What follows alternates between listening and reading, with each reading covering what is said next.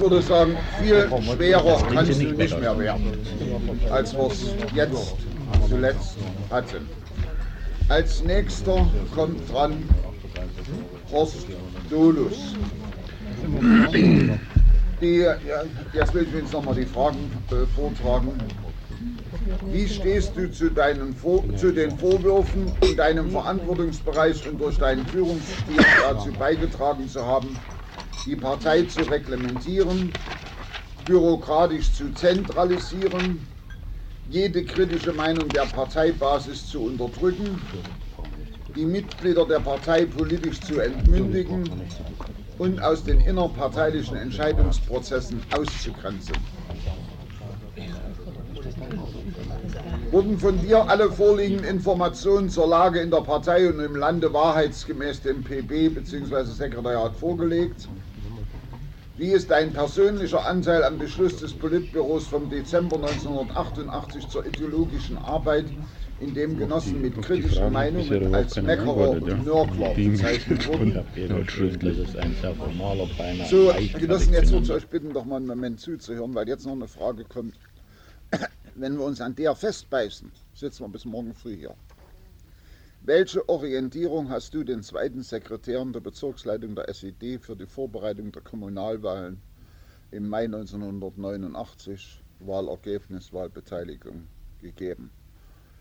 So, dann noch eine Frage, noch zwei Fragen. Wurden die dir bekannten Fälle aus deinem Verantwortungsbereich, erster und zweiter Bezirks- und Kreissekretäre von Funktionsmissbrauch, Korruption und Inanspruchnahme unberechtigter Privilegien von dir genutzt, um die Führungskader der Partei auf allen Leitungsebenen zu einer dem Parteistatut entsprechenden ehrlichen sozialistischen Moral zu erziehen? Und die letzte Frage, wie beurteilst du die Wahrnahme deiner Verantwortung für die Parteifinanzen und das Parteieigentum?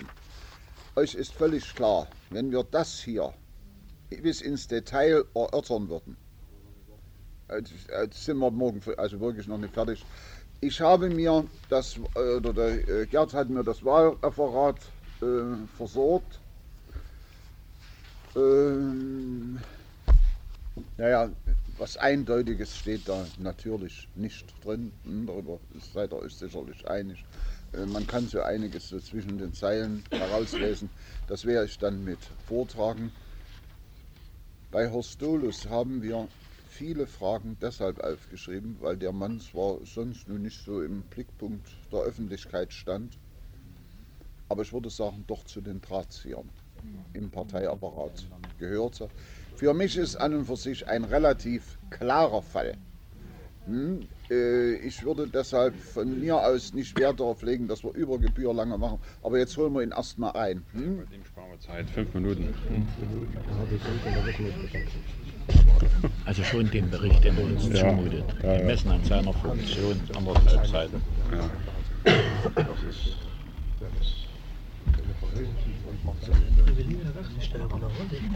Hat er welche gehabt?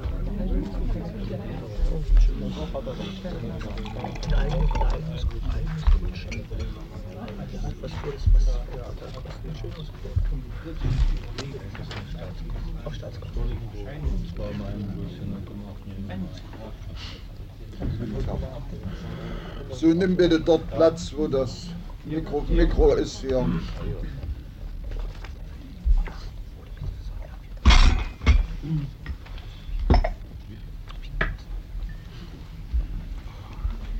So, wir haben dir die Fragen übermittelt und du hast äh, deine Stellungnahme äh, geschickt. Die ist allen Mitgliedern der Schiedskommission äh, bekannt.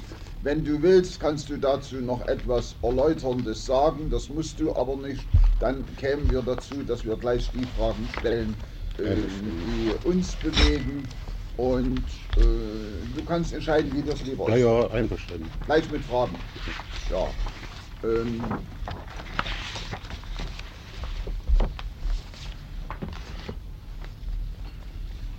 ich äh, komme gleich nochmal zu etwas, worüber wir uns schon mal unterhalten haben, nämlich Mhm. zu den Wahlen.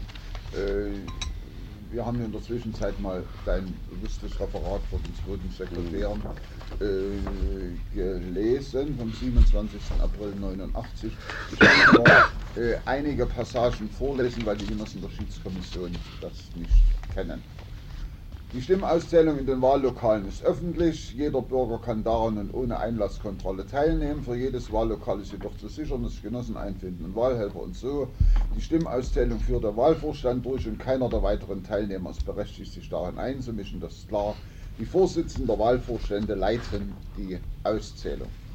Dann kommt, sie werden am Freitag, den 5. Mai 1989, mündlich und intern in entsprechende einheitliche Grundsätze für die Bewertung der Stimmzettel eingewiesen. Mit dem strikten Verfahren danach ist eventuelles Anführungszeichen Diskutieren im Wahlvorstand über die Bewertung einzelner Stimmzettel zu vermeiden. Äh, und dann gibt es noch einen äh, Absatz, äh, der mir doch bedenkenswert erscheint. Ähm, in Städten, Stadtbezirken und Gemeinden, wo 1984 und 1986 ein gutes Wahltempo angeschlagen wurde, sollte es möglich sein, es zu wiederholen. Die Wahlhelfer sind am Wahltag so einzusetzen, dass sie nicht durch zu frühes Aufsuchen die Wähler verärgern.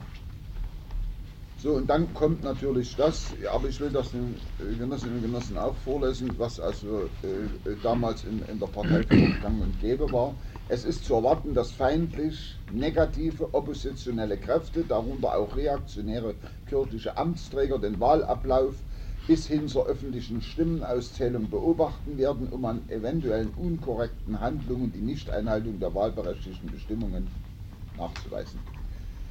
Ihre Verbindung zu westlichen Medien wurde genutzt, um sehr schnell eine Kampagne gegen die DDR mit angeblich gefälschten Wahlergebnissen anzuheizen. Ähm, in diesem Zusammenhang habe ich nun ähm, äh, die Frage, ähm, wie bist du am Wahltag informiert worden äh, über welche Wahlbeteiligung und äh, dann letztlich über die Wahlergebnisse?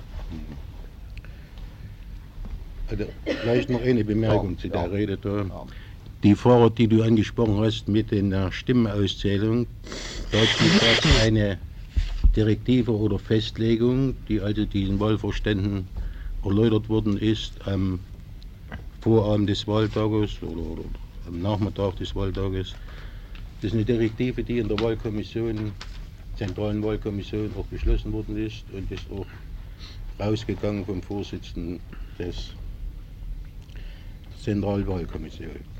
Was den Wahltag anbetrifft, das heißt, die Wahlkommission saß im Staatsrat, im Staatsrat und hat im Staatsrat die Wahlergebnisse, das war jetzt äh, Meldefrist, glaube alle zwei Stunden, diese Wahlergebnisse entgegengenommen. Die Wahlergebnisse wurden mir übermittelt. Ich saß im Zentralkomitee Zentralkomitee. Wir haben die Wahlergebnisse äh, als Information genommen, haben die Mitglieder, Kandidaten, Politbüro übermittelt.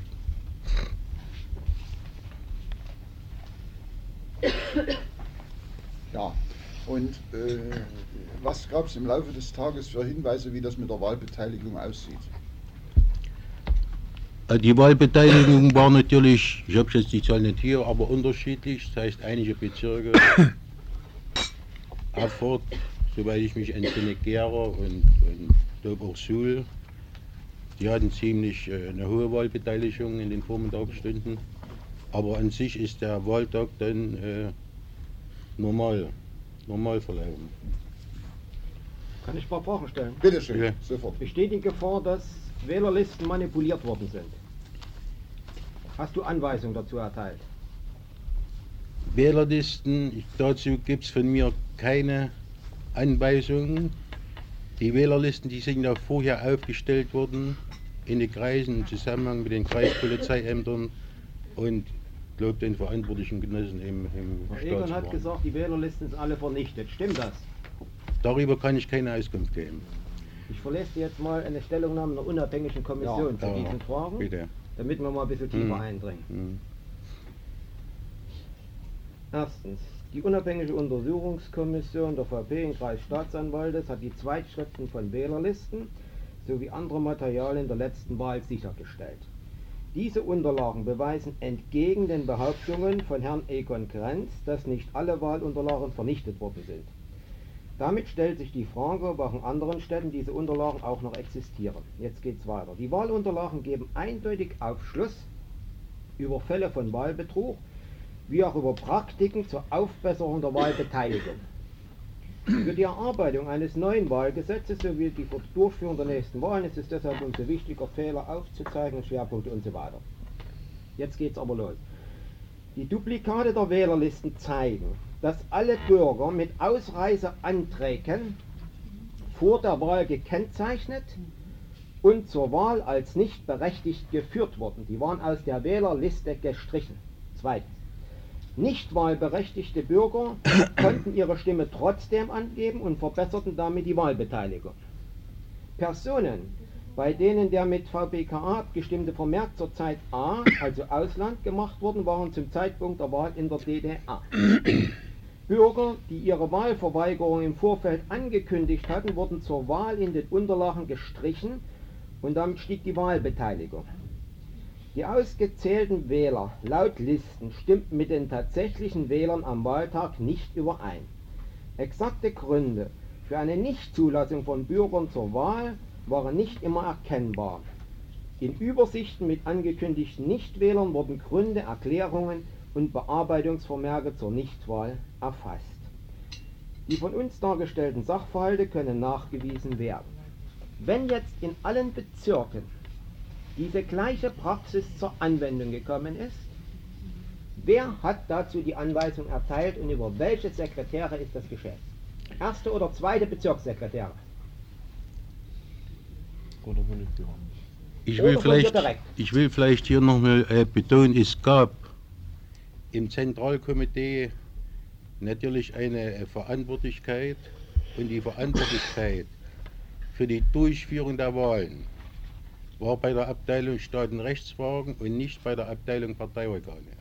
Das heißt, die Abteilung Parteiorgane unter meiner Leitung und auch ich persönlich haben uns nicht mit diesen wahltechnischen Fragen beschäftigt, auch nicht mit Wehrlisten oder mit irgendwelchen anderen Direktiven, die im Zusammenhang stehen mit den Wahlabläufen, sondern wir haben lediglich oder ich habe lediglich eine Beratung mit den zweiten Bezirkssekretären durchgeführt, um sie also sozusagen vorzubereiten auf die Wahlen, wobei ich natürlich auch auf eine Reihe äh, Dinge hingewiesen habe, die hier äh, nicht gestellt worden sind, dass wir also äh, dafür sorgen, dass es ein reales Wahlergebnis gibt, dass keinerlei Wahlmanipulationen zugelassen werden, dass kein Schlepperdienst organisiert wird, wer nicht zur Wahl kommt, dass wir auf diese Stimmen verzichten. Es gibt also eine Reihe solcher Hinweise, um wirklich zu einem realen Wahlergebnis zu kommen. Wer hat diese Wählerlisten gestrichen? Aber wer hat die Wählerlisten Menschen in der Republik, die bei uns hier waren und ihre Ausdruck gegeben hat, sie werden nicht zur Wahl kommen.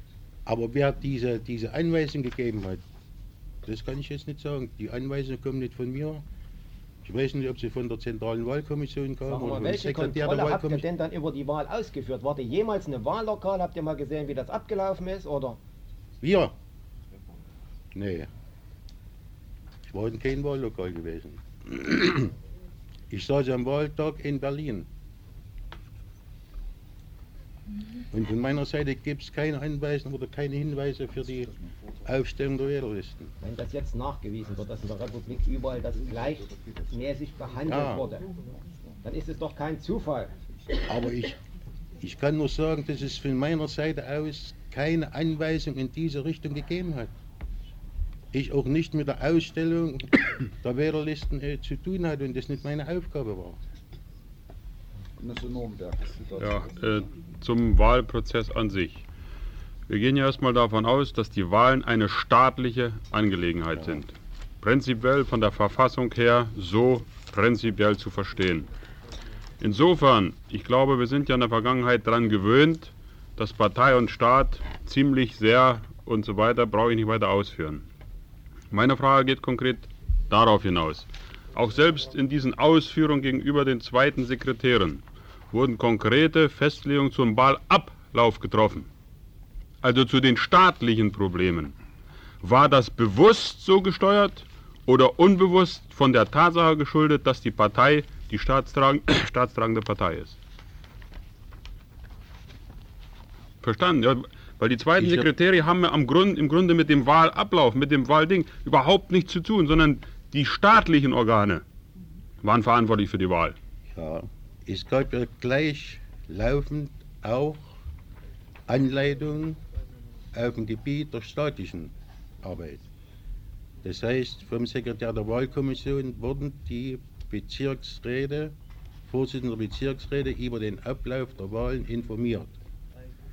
Und wir haben von uns aus natürlich auch zur Vorbereitung der Wahl die Partei informiert, wie die Wahlen unten durchgeführt werden sollen, wie die Wahl abläuft und haben auch signalisierte Probleme, auf die man also achten sollte.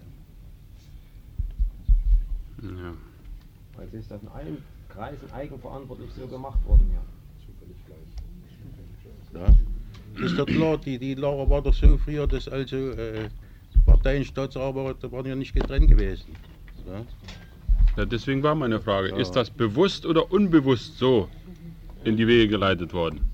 Ich will es bewusst oder unbewusst, das heißt, äh, äh, für die politische Massenarbeit unten und für die durchführende Wahlen war es ja notwendig, dass man die Partei mobilisiert.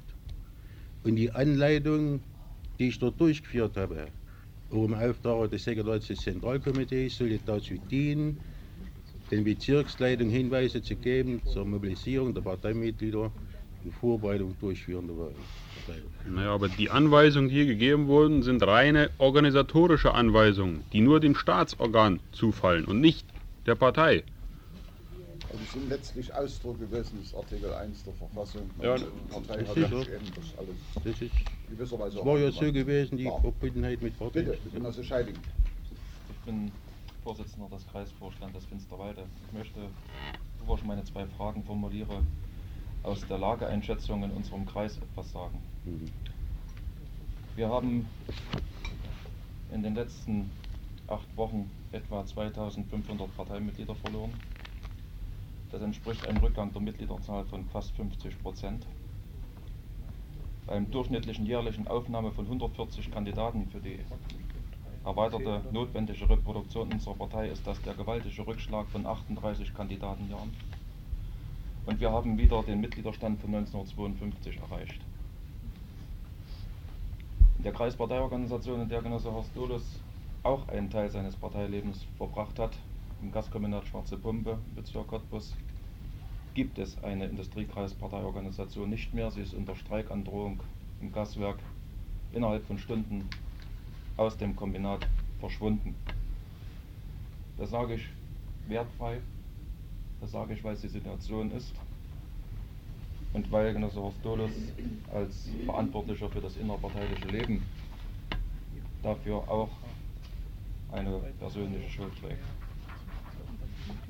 Ich möchte sagen, dass ich tief enttäuscht bin, gerade von jedem Genossen, der in besonderer Weise sich für das Statut verantwortlich fühlen müsste, dass ausgerechnet Genosse Horst Dulles so wenig am Arbeitsstil unserer Parteiführung verändert hat. Insbesondere hinsichtlich des Prinzips der kollektiven Führung. Denn wir haben heute in den Gesprächen mit den ehemaligen Genossen der Parteiführung so oft gehört, dass sie sich auf eine allgemeine Disziplinierung bezogen haben und somit sozusagen Schuld von sich versuchen versucht haben abzuweisen. Gerade aber die Verantwortung für das Statut und seine Durchsetzung liegt im Bereich der Teilung Parteiorgane in unserer ganzen Partei. Und ich verstehe einfach nicht, wieso das nicht gelungen ist, mit dem erfahrungsreichen Leben des Genossen Horst Dohles in unserer Partei zu verhindern, beziehungsweise die ernsten Signale auf diesem Gebiet, insbesondere auf dem Gebiet der Entwicklung der Parteiverfahren, der Ausschlüsse und so weiter, diese Signale ernst zu nehmen und die Änderung einzuleiten. Daher also meine Frage, welche Rolle hat denn eigentlich in der Parteiführung selbst das innerparteiliche Leben nach den Leninschen Normen des Parteilebens gespielt? Oder haben die Genossen der Parteiführung selbst am innerparteilichen Leben nicht mehr teilgenommen? Wie konnte das also geschehen? Das ist meine Frage. Achso, da hinten kommt erst noch eine Frage. Vielleicht noch, äh, mal noch eine Frage. Äh, gab es bestimmte Weisungen oder, oder, oder von eurer Seite aus? Ich habe zum Beispiel zweimal einen Brief ans Politbüro geschrieben und im hm. zweiten Brief habe ich mich sehr kritisch geäußert. Das war ungefähr die Zeit hier mit Ungarn. Und es dauerte gar nicht lange, da kam ein Mitarbeiter, ich kann jetzt nicht mehr sagen, wer mit unserem zweiten Sekretär, dann zu mir auf Arbeit und naja, und hat mich zur Rede gestellt, mit welchem Recht ich überhaupt so einen Brief schreibe an unsere Parteiführung. Ich habe dort einige Missstände, was mhm. unverständlich damit war. Ob es da bestimmte Regelungen oder Überweisungen von euch hat. Ich habe gesehen, die hatten so einen, da hatte so einen Backen hier, die Genossen, die die geschrieben haben, die geschrieben haben an unser Politbüro und auf die Zustände verstärkt darauf aufmerksam gemacht. Vielleicht soweit erstmal. So, bitteschön, vielleicht. Also was Schwarze Pumpe ein. Ja, bitteschön. Was Kommunal Schwarze Pumpe anbetrifft. Hier muss ich sagen, dass ich in Kommunal Schwarze Pumpe als Parteiorganisator des Zentralkomitees die Arbeit aufgenommen habe, als Schwarze Pumpe noch eine grüne Wiese oder ein Stück Wald gewesen ist. Ich habe dort im Kombinat die äh, Parteiorganisation aufgebaut, habe die Mitglieder auf der Baustelle zusammengesucht, und habe versucht, also dort die Arbeit der Partei in Gang zu bringen. Das war 1956. Ich habe 1960 das Kombinat verlassen, war dann zweiter Sekretär der Bezirksleitung und ich muss sagen, als ich das Kombinat verlassen habe, war dort eine intakte Parteiorganisation vorhanden und die Genossen haben auf der, Parteistelle, äh, auf der Baustelle Großes geleistet, um zu sichern, dass wirklich die Aufgaben erfüllt werden wurden zur Aufnahme der Kohleproduktion und auch der Gasproduktion zur äh, damaligen, damaligen Zeit. Ich möchte sagen, ich habe stets den innerparteilichen Fragen, auch den Fragen der Einhaltung des äh, Parteistatutes eine große äh, Aufmerksamkeit äh, gewidmet. Und habe auch damals entsprechend den Beschlüssen des Parteitages, des Zentralkomitees versucht, auf dieser Grundlage zu helfen, das Parteileben in den Grundorganisationen zu entwickeln, dass wir in allen Betrieben eine stabile Grundorganisation haben. Aber äh, aus der heutigen Sicht muss man doch sehen, dass in der Vergangenheit zu sehr äh, mit Direktiven gearbeitet worden ist, zu sehr direktivenhaft. Äh, wir haben auch zu viel Aufgaben den Parteiorganisationen vorgeschrieben. Es hat sich direkt so eine Atmosphäre entwickelt, dass man unten gewartet hat auf Direktiven, die also konkret bis ins Detail formuliert worden sind. Das hat in der Endkonsequenz äh, mit dazu beigetragen, dass sich also das innerparteiliche Leben in Grundorganisationen nicht so äh, entwickeln konnte, wie das angenommen werden müsste. Ich möchte auch sagen, dass wir auch äh, äh den Zentralismus zu stark betont haben bei der Durchführung der Aufgaben. Und vielleicht äh, noch eine Bemerkung. Äh, wir haben zu wenig beachtet, dass doch unsere Partei eine Massenpartei ist. Und dass sich in dieser Partei natürlich auch die Meinungen und Stimmungen widerspiegelten, so wie sie also generell in der Gesellschaft und unter der Bevölkerung diskutiert worden sind und äh, wahrscheinlich nicht rechtzeitig auf bestimmte Dinge äh, reagiert haben und das also zu ungenügend äh, beachtet wurde. Was die Fragen der Beschwerden anbetrifft oder Eingaben, als Eingaben bezeichnen, Genossen mit der Entwicklung in den letzten Jahren und Monaten hat natürlich, haben natürlich die Eingaben stark zugenommen ans Zentralkomitee. Und die Abteilung, es gab eine Arbeitsordnung im Zentralkomitee, die Abteilung oder die Genossen, die irgendwelche Beschwerden erhielten, waren also verpflichtet, auf die Beschwerden zu antworten oder auch äh, zu antworten oder runterzugehen, zu helfen, wenn es also notwendig gewesen ist. Ich in meiner Praxis habe viele Eingaben beantwortet, aber wo eine Möglichkeit bestand, habe ich auch, weil ich die Möglichkeit hatte, Instruktierer beauftragt, habe gesagt, pass auf, geh mal bei diesen Genossen vorbei, sprich mit diesen Genossen über dieses oder jenes Problem. Ob das, hä? ob das überall so geschehen ist und von welcher Abteilung die Leute jetzt kamen mit so ein paar Beschwerden, das kann ich hier nicht sagen, aber von meiner Seite aus gab es eine solche Arbeitsmethode oder solche Arbeitsweise überhaupt nicht.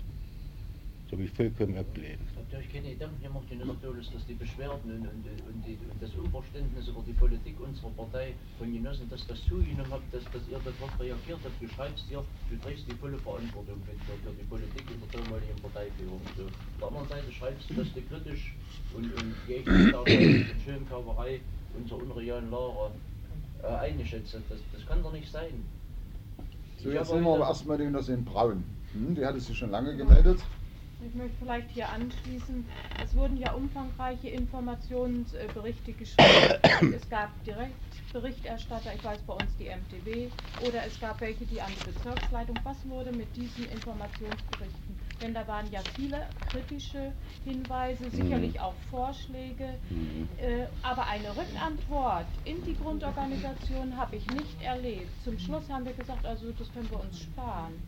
Wir, wir setzen umfangreich äh, uns in Szene, beschreiben drei und vier Seiten und kein Echo. So, eine Frage noch von der Genossin Schiller, äh, dann lassen wir erstmal an. Ja, äh, Genossin Donis, du sagst, du hast immer darauf geachtet, dass die Einhaltung des Statutes gewahrt wird. Mhm. muss ich dir unterstellen, habt ihr, ich möchte vorsichtig sein, hast du mindestens 10 bis 12 Jahre in unser Statut nicht mehr hineingesehen. Denn ihr habt als Politbüro unser Statut mit jeder Tagung des ZK aufs Gröblichste verletzt, alleine mit den Tatsachen, die gefärbten Berichte. Denn wir brauchten die letzten, die letzten Jahre uns keinen Kind Zitatpaare mehr durchlesen, es stand überall dasselbe drin. Die Probleme wurden verniedlicht, beschönigt, es gab keine Probleme. Der Sozialismus war eine wunderschöne rosarote Sache. Aber wir wussten, dass wir bis über beide Ohren im Dreck stecken. Das ist erstmal meine Frage, also das, das nehme ich dir nicht ab, dass du auf die Einhaltung des Statuts geachtet hast. Und dann muss ich natürlich auch die Frage hier äh, mit unterstützen mit diesen Berichten. Es ist absolut keine Resonanz weder von Grundorganisationen noch von Genossen, der, der, die draußen in den äh, Grundorganisationen gekommen sind. Die haben sich die Sorgen und der Genossen angehört und Punkt, das war alles. Das war das Allermeiste, was passiert ist. Es ist nicht mal draußen eine Antwort gegeben worden. Wobei uns allerdings Kreisleitung bestätigen, dass sie ihre Berichte weitergegeben hat zum Bezirk. Der Bezirk sagt, also wir haben alles weitergegeben. Die Frage ist, wo ist das geblieben? So, das betrifft jetzt in gewisser Weise auch das, was der Genosse Scheiding vorhin schon gefragt hatte. Information. Ja. Ich will vielleicht äh, dazu Folgendes äh, sagen. Das Informationssystem im Zentralkomitee war so aufgebaut, dass wir eine Informationslinie hatten von den Bezirksleitungen zum Zentralkomitee, zum Sektor Parteiinformation. Wir hatten extra organisiert, das soll, kann vielleicht nicht ganz stimmen, 30 Kreisleitungen direkt ans Zentralkomitee berichten, um die Leitungsebene der Bezirksleitung zu überspringen. Und ungefähr auch 30, 40 Grundorganisationen, die auch direkt ans Zentralkomitee berichteten, also nicht an die Kreisleitung, Bezirksleitung, das dort also gesieht worden ist, äh, zum Zentralkomitee. Es gab dazu einen Informationsplan, der im Sekretariat des Zentralkomitees beschlossen worden ist. Hier ging es um komplexe Informationen durch die Bezirksleitung, also zu bestimmten Fragen stand, nehmen wir ein paar Beispiele, stand äh, der Planerfüllung, Vorwein und Ernte, Frage der Versorgung in den Bezirken und so weiter und so fort. Dann gab es eine zweite äh, Berichterstattung. Das waren Informationen oder Berichte der ersten Sekretär der Bezirksleitung, die direkt an den Generalsekretär, damaligen Generalsekretär, äh, gerichtet wurden. Das waren keine äh, umfangreichen äh, Berichte, sondern hier ging es darum, auf bestimmte Probleme, Erscheinungen oder Fragen, die die Produktion betreffen oder Kontinuität, der Produktion betreffen, äh, zu informieren. Wir haben die Berichte, die wir erhielten aus den Bezirken, zusammengefasst, eingeschätzt, gewertet, haben sie entweder den Generalsekretär zugestellt, die Berichte gingen entweder ins Politbüro, die Berichte gingen manchmal auch ins Sekretariat und äh, Berichte, die eine bestimmte Spezifik enthielten, wurden den verantwortlichen Sekretären des Zentralkomitees oder den Abteilungsleitern zugestellt, um auf diese Berichte zu reagieren. Leider muss ich sagen, dass nicht genügend im Politbüro und auch im Sekretariat ZK auf diese Berichte immer reagiert worden ist und dass bestimmte Erscheinungen zum Gegenstand der Aussprache oder Auseinandersetzung äh, gemacht wurden. Aber es wurden auch Berichte weitergeleitet, geleitet zum Beispiel am Ministerrat. Das waren hauptsächlich Fragen, die sich mit Produktionsproblemen beschäftigt haben. Die Genossen wurden dort beauftragt, diesen Dingen und Fragen nachzugehen und über diese Berichte wurde dann auch das Politbüro wieder informiert, was also äh, verändert verändert. Äh, wurde euch aber vorgeworfen, also äh, ja. gerade deinem Verantwortungsbereich, ihr hättet diese Berichte gefiltert. Gefiltert. Und da gibt es eine Information der Abteilung Parteiinformation, Sektor, Sektor Parteiinformation. Vom, äh, ich will das, ich meine, es hat keinen Sinn, das also jetzt alles bis ins Detail auszutrennen, aber ich will das doch wenigstens mal was Konkretes vorlesen eine vom Sektor Parteiorgane am 5. Oktober 1989, also zu einem weiß Gott kritischen Zeitpunkt, über aktuelle Fragen der politischen Lage gegebene Meldung wurde von Genossen Dolus persönlich mit Beschimpfungen an Genossen Lorenz und den Sektor Parteiinformation zurückgewiesen. Es gab solche Bemerkungen, in zugespitzter Situation muss man nicht zugespitzt formulieren, alles muss gefälliger, ausgewogener, mehr, mehr verallgemeinert werden. Ihr habt wohl euren Kopf verloren und im Sektor jeden Dreck äh, zusammengesucht. Äh, Informationen über Stimmung und Meinung der Bevölkerung zu Reden des Generalsekretärs, die kritisch waren, wurden generell abgelehnt. Äh, das ist eine, eine Einschätzung, die aus, der Parteiinformation kommt. Was hast du dazu zu sagen? Dazu habe ich zu sagen, also ich will jetzt über die Bemerkung des Genossen Lorenz hier nicht sagen, das äh, kommt für mich nicht überraschend, die ganze Geschichte. Genossen, natürlich muss man bei Informationsberichten, die jetzt aus den Bezirken kamen, natürlich eine Wertung und auch eine Einschätzung. Und wir wurden oft Informationsberichte durch den Sektor Parteiinformation vorgelegt, die nicht konkret genug waren, die auch nicht die Qualität hatten, um diese Informationen an das Politbüro weiterzuleiten. Das ist eine Tatsache und das ist ein Fakt.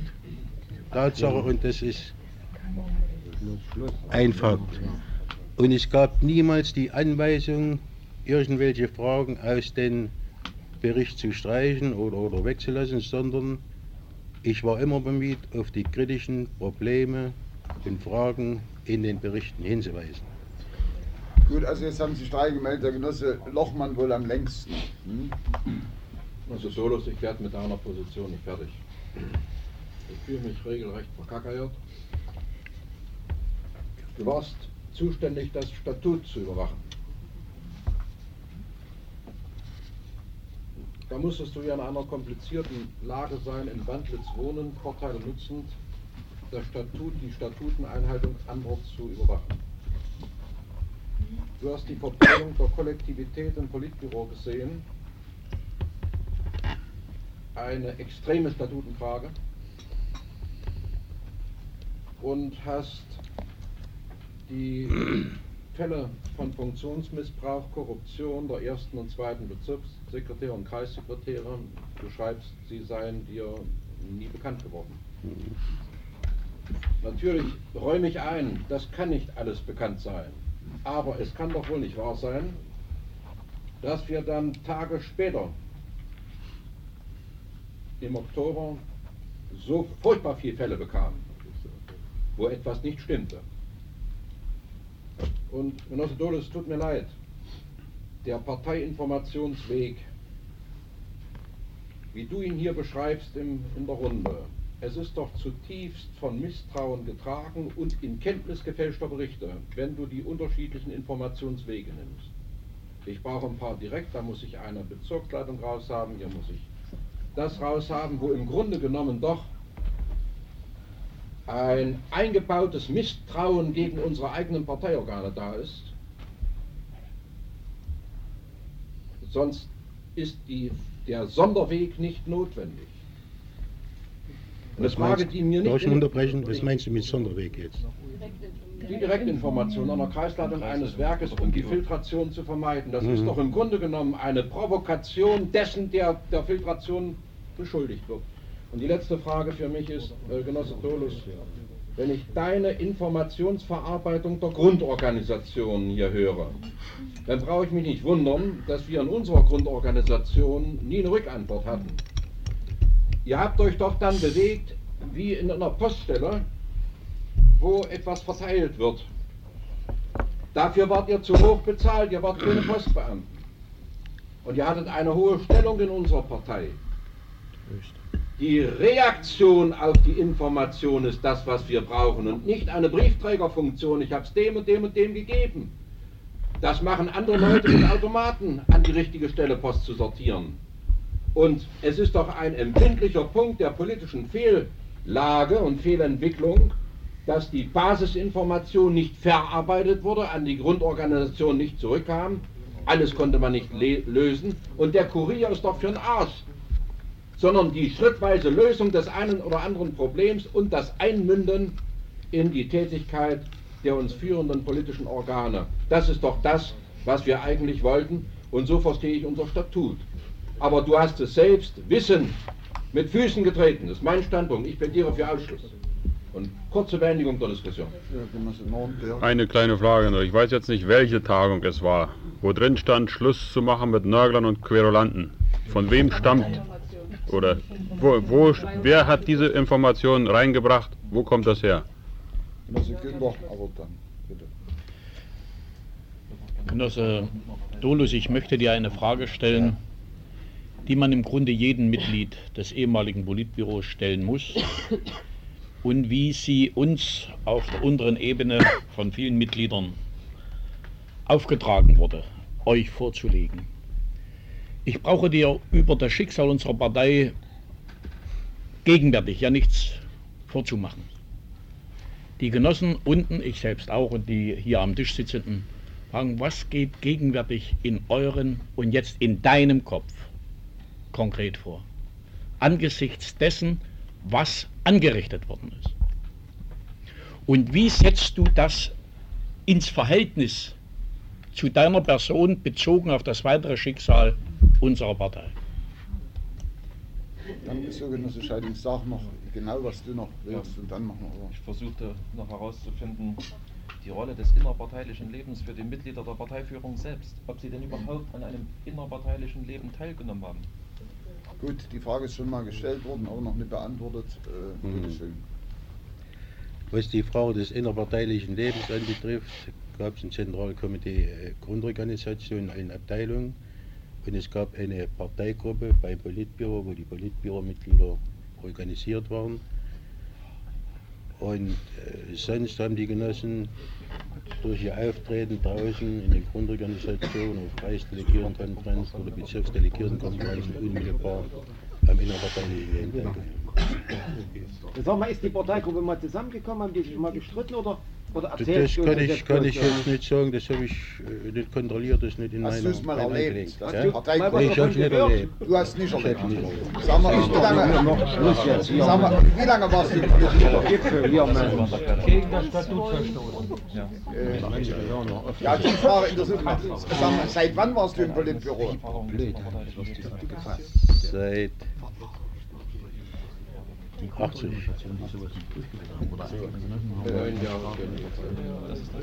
Oh ja, entschuldige, ich war organisiert in der Grundorganisation der Abteilung Parteiorgane und habe dort am Parteileben teilgenommen. Andere Sekretäre des ZK waren auch in Grundorganisationen, ich denke an die Abteilung Landwirtschaft, haben dort am Parteileben teilgenommen. Das ist nicht so, dass wir nicht am Parteileben im, im Haus des Zentralkomitees teilgenommen haben. Kleinen Moment, mal, wir haben Ja. noch Mitarbeiter hier aus dem äh, klar, die Ehemaligen. langjährige Abteilungsleiter sitzen doch hier. mal einer von euch sagen? Ich sag das mal ganz ehrlich. Bitte schön. Bei uns in der Grundorganisation war der Genosse Erich Mückenberger mit organisiert und er hat an Wahlberichtsversammlungen teilgenommen. Das war das einzige Mal, wo er an Parteiversammlungen teilgenommen hat. Stimmt. Also das möchte ich dazu sagen. Können wir nur bestätigen. Mir bekannte Praxis. Nein, einmal im Jahr oder zweimal im Jahr. Zweimal. Einmal im Jahr. Das war die Statutenpflege. Ich kenne noch, wenn ich das ergänzen darf, die Gespräche des Genossen Horst Dolus im Gastkombinat Schwarze Pumpe zur Rolle der Parteigruppen. Und das ist eine von den bedeutenden Reden, die wir eigentlich in unserem Bezirk in besonderer Weise sozusagen ausgewertet haben. Deshalb ist es für mich besonders unverständlich, warum dann ausgerechnet das eigene Parteigruppenleben, das so hoch bewertet war in dieser Rede, nicht durchgeführt wird. 1980. Genosse Lauter, bitte. Also ganz kurz, ich möchte gar keine große Frage mehr stellen. Ich glaube, vor uns sitzt ein Genosse, der maßgeblich für die Gestaltung, man kann ja nicht sagen Gestaltung, aber für die betriebene Deformation des innerparteilichen Lebens, die ja sicher einer der schwersten Schäden für unsere Partei, also die Nichtentfaltung der innerparteilichen Demokratie, die Ausprägung des Überzentralismus verantwortlich war. Insofern, Genosse Dolus, enttäuscht mich auch deine Stellungnahme der Schiedskommission gegenüber von Inhalt und inhaltlichen Ansprüchen. Und ich glaube, zumindest auch als zeitweiliges Mitglied des Untersuchungsausschusses des Parteivorstandes Amtsmissbrauch und Korruption muss ich dir einfach noch die Frage stellen, ist es wirklich so, du sagst am, am letzten Satz, du verabscheust die Privilegien, wir haben hier kompetente Leute, ich muss wirklich mal fragen, ist das denn alles so gewesen? Gibt es da irgendwelche Hinweise bei euch? Also kann man folgendes sagen, vielleicht auch äh, nicht schlecht, dass das mal vielleicht generell gesagt wird. Der Genosse Dolus wird allgemein als ein relativ bescheidener Genosse äh, dargestellt. Vielleicht ist auch selbst der Ansicht. Wir persönlich haben dazu eine etwas andere Ansicht. Äh, ist immer eine Frage immer der Verhältnismäßigkeit. Es gab viele, die also einen sehr aufwendigen Lebensstil gepflegt haben. Also nur mal zu, die, die Ausgaben in Wandlitz, Verkaufsstelle, wie gesagt, ich hatte vorhin schon mal gesagt, äh, was in den Auftragsbüchern, Kundenbüchern erfasst wird, entspricht etwa einem Drittel des Gesamtumsatzes von Wandlitz. Beläuft sich für die Familie Dolos 88 über 59.000 ein paar zerquetschte Mark. 89, 42.000 ein paar zerquetschte Mark. Er ist auch ähm, äh, Besitzer eines äh, äh, äh, Wochenendheimes oder Grundstückes, besser gesagt, was auf Eigentum von ihm beruht. Insofern, dass mal auf einem Grundstück ein Bungalow gebaut wurde, der tatsächlich sein Eigentum ist. Auf eigenem Wunsch wurde er erweitert um etliche Quadratmeter, eine Sauna wurde dazu gebaut und Nebenanlagen, die eine Gesamtkosten von etwa 0,8 Millionen Mark verursacht haben. Er hat Aufwendungen pro Jahr für Wachpersonal von 28,8.000 Mark und ca. 2.000 Mark für Gartenpflege. Das sind also Summen, die zusammenkommen und die aus meiner Sicht nicht gerade bescheiden sind im Verhältnis, aber andere. Dafür und im Prinzip ist das alles für umsonst, äh, um das mal sozusagen äh, erfolgt. Eine ganz kurze Zwischenfrage. Herr Sodolis, was hast du monatlich verdient? Ich hätte verdient 6000 Mark. Und Valuta gab es auch? Wie bitte? Valuta gab es auch? Valuta? D-Mark? Nicht? D-Mark, unser Lohn. Valuta? Genosse Schiele, bitte. Ich habe eine Frage, der Brief ist, oder die Stellungnahme ist aus Wandlitz geschrieben. Ich habe viele Veröffentlichungen und Presse gehört, dass die Waldsiedlung Wandlitz bereits aufgelöst sein soll. Wohnst du noch Wandlitz? Das ist die erste Frage. Und die zweite Frage, die mich ergibt, äh, bist ja im Rentenalter. Über welche Rente verfügst du? Hm. Ich fange gleich mit der letzten Frage an. Ich wohne noch in Wandlitz und warte seit drei Wochen auf einen Mietsvertrag für eine Wohnung in Hellersdorf. Wir waren schon dreimal dort gewesen. Scheinbar hat die Abnahme oder die Übernahme der Wohnung äh, nicht geklappt. Nächste Woche sollen also die Mietsverträge abgeschlossen werden, sodass ich am 1. Februar in Wandlitz ausziehe. Aber es war aufgrund dessen, dass keine Wohnung vorhanden war, nicht eher möglich gewesen. Zurzeit habe ich oder bekomme ich überhaupt keine Rente und kein Geld und das ist natürlich auch bedauerlich. Man muss ja auch leben. Ja.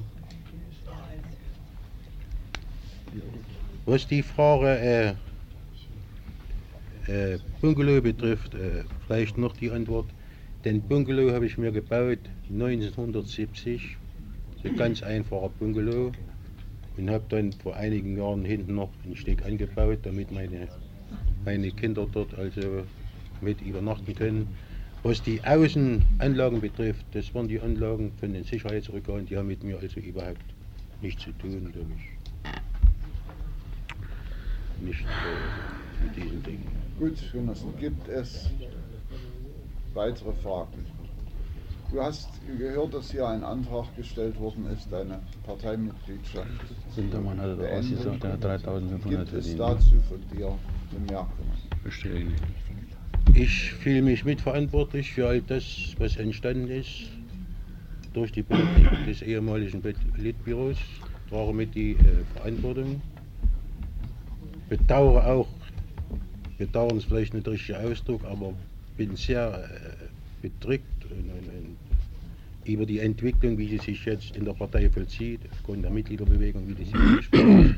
Wenn die Schiedskommission so entscheidet, Gut, äh, wenn es keine Bemerkungen mehr von euch äh, gibt, kommen wir zur Abstimmung. Es liegt der Antrag vor, die Mitgliedschaft des Genossen Dolus in unserer Partei mit dem heutigen Tage zu beenden. Wer für diesen Antrag ist, den bitte ich um das Handzeichen. Danke. Gibt es Gegenstimmen? Gibt es Stimmenthaltungen? Das ist nicht der Fall. Damit ist deine Anhörung beendet. Die Genossin Schönheit wird sich um dich noch bemühen, um, äh, also was da organisatorisch äh, noch äh, zu erledigen ist. Und ansonsten, Schönheit wird man im Moment warten, bis der äh, Genosse Wiedemann wieder reinkommt. Hm?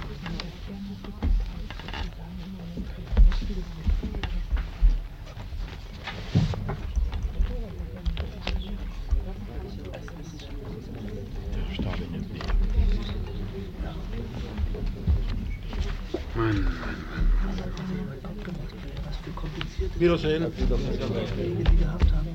So, ich habe aber an euch jetzt noch eine Frage, nämlich wie es weitergeht.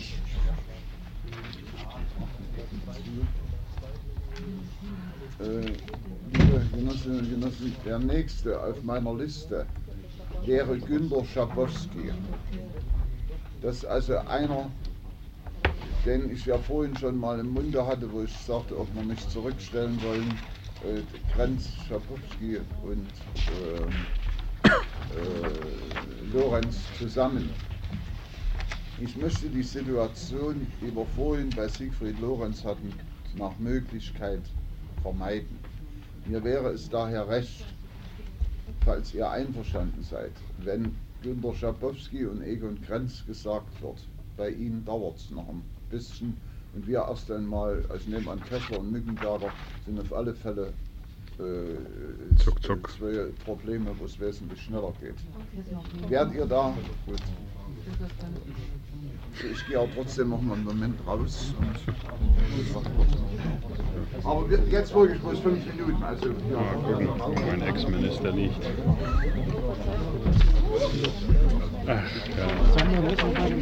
Ich muss die Schönheit noch einen Moment warten. Ja, ja. Ähm, also es hat wieder einen Anruf gegeben. Beim Parteivorstand geht es nach wie vor außerordentlich dramatisch zu.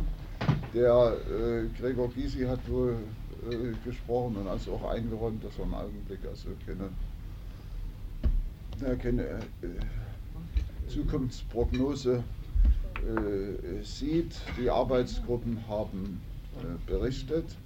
Der äh, Genosse Wiedemann hat übermittelt, dass es möglich ist, dass der Parteivorstand auch den Wunsch äußert, äh, dass einer von uns rüberkommt, um Sie zu informieren, was die Schiedskommission bisher äh, beschlossen hat. Sollte das auf uns zukommen, würde ich vorschlagen, dass der Gerd Schulz rüberfährt.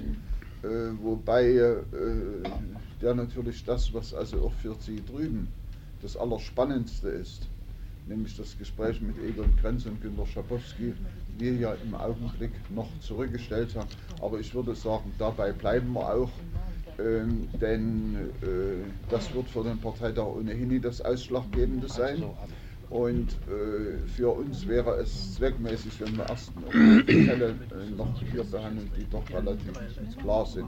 So, Manfred, hast du noch sonst Worte? Ich habe im Wesentlichen informiert, was du gesagt hast. Also es wird die Diskussion jetzt kontrovers diskutiert Ja. äh, und die Entscheidung ist noch nicht gefallen. Ja, ja. So, aber wir sind vom Parteitag gewählt als Schiedskommission.